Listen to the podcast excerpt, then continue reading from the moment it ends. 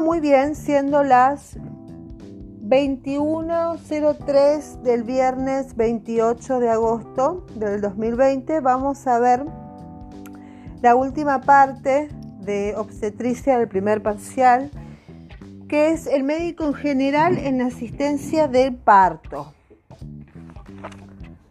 El primer encuentro. Bueno, esto es un fenómeno, el médico, esto es el embarazo es un fenómeno biomédico, es un fenómeno psicosocial y necesita una integración holística. El médico general en la asistencia del parto eh, tenemos información y conocimientos y actitud y procedimientos. En la, asistencia del parto, eh, con respecto a la información y los conocimientos que tenemos, son del canal del parto, el móvil fetal, otro conocimiento es la fisiología, los fenómenos activos, los fenómenos pasivos, la mecánica del parto de vértice. Y esos son los conocimientos, el canal de parto, la fisiología y la mecánica del, del parto de vértice. La actitud y procedimientos del equipo de salud que son seguimiento y evaluaciones según las normas de salud materno-fetal, el respeto a la fisiología, a la parturienta y el refuerzo de la capacidad de parir.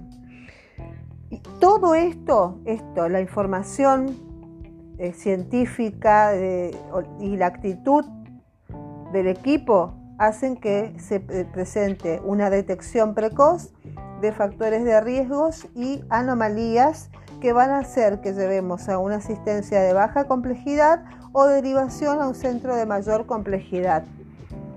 Las señales de alarma que son motivos para consulta inmediata son la mujer cuando tiene contracciones irregulares cada 5 minutos con o sin dolor. La segunda señal de alarma de parto es pérdida de líquido por genitales abundante con olor a lavandina. Eso es menos común. Tercer signo de alarma, una hemorragia por genitales. Cuarto signo de alarma, falta de movimientos del bebé por más de 4 horas y antes de comer algo dulce. Y otras causas más raras de alarma, pero que se dan, son mareos, mareos fuertes, dolor de cabeza, dolor de estómago fuerte permanente, cualquier problema visual brusco y desorientación. Muy bien, el examen médico de admisión. El objetivo es el diagnóstico del trabajo de parto e identificación del riesgo.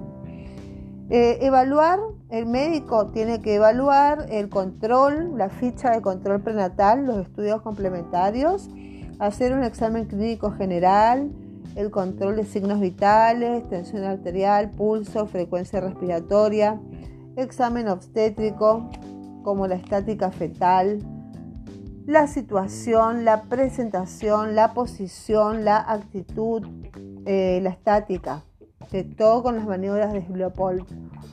Situación, presentación, posición y actitud. Altura uterina en centímetros, que es según la norma que se arma un percentilo en base a eso. La dinámica uterina con la contractilidad, que es la duración, frecuencia, tono e intensidad. La frecuencia cardíaca fetal antes, durante y después de las contracciones el tacto vaginal, que son las membranas íntegras o membranas rotas, la presentación, que es la variedad y la altura, y las modificaciones cervicales con dilatación del 1 al 10 y borramiento del 0 al 100%.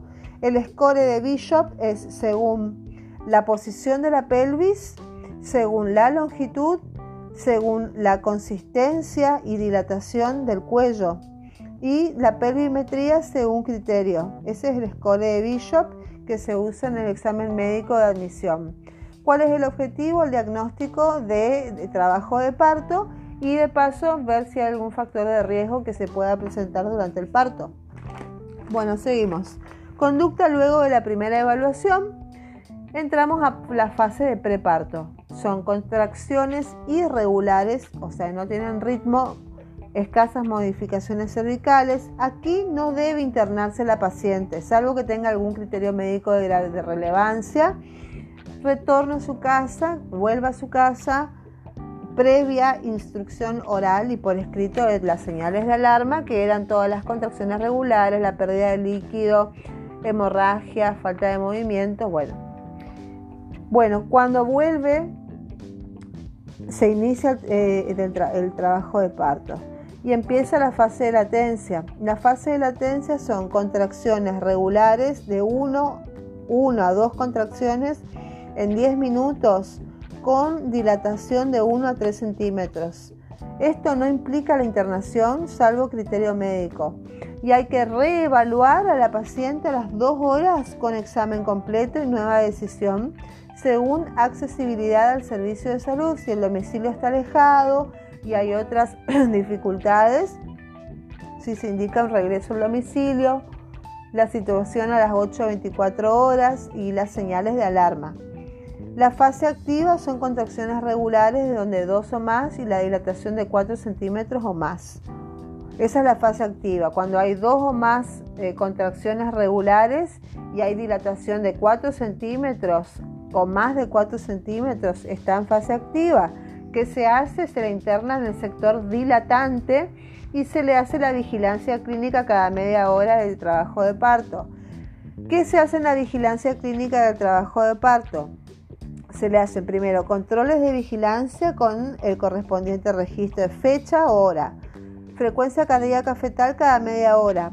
Se hace auscultación intermitente por 15 segundos se multiplica por 4. Por ejemplo, 35 en 15 segundos se multiplica por 4 me da 140 la frecuencia cardíaca fetal. ¿Qué más se hace? Control de signos vitales de la madre cada una hora. Presión arterial, pulso y frecuencia respiratoria. Además, una vez por hora se hace el control de la dinámica uterina, cuántas contracciones tiene, cómo se contrae, si duele o no duele. cada dos horas se hace un tacto vaginal, depende de la curva de alerta, salvo que hubiera rotura espontánea de membrana o deseos de pujo.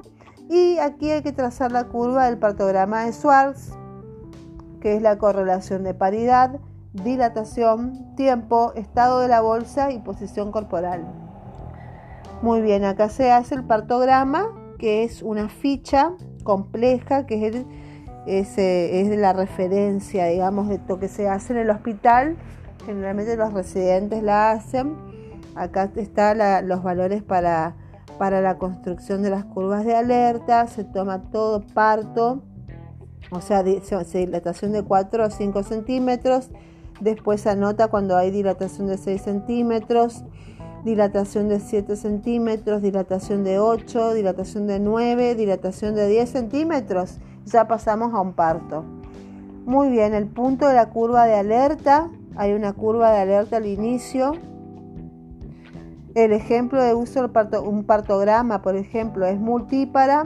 Consulta a las 14.30 horas con dilatación de 3 centímetros.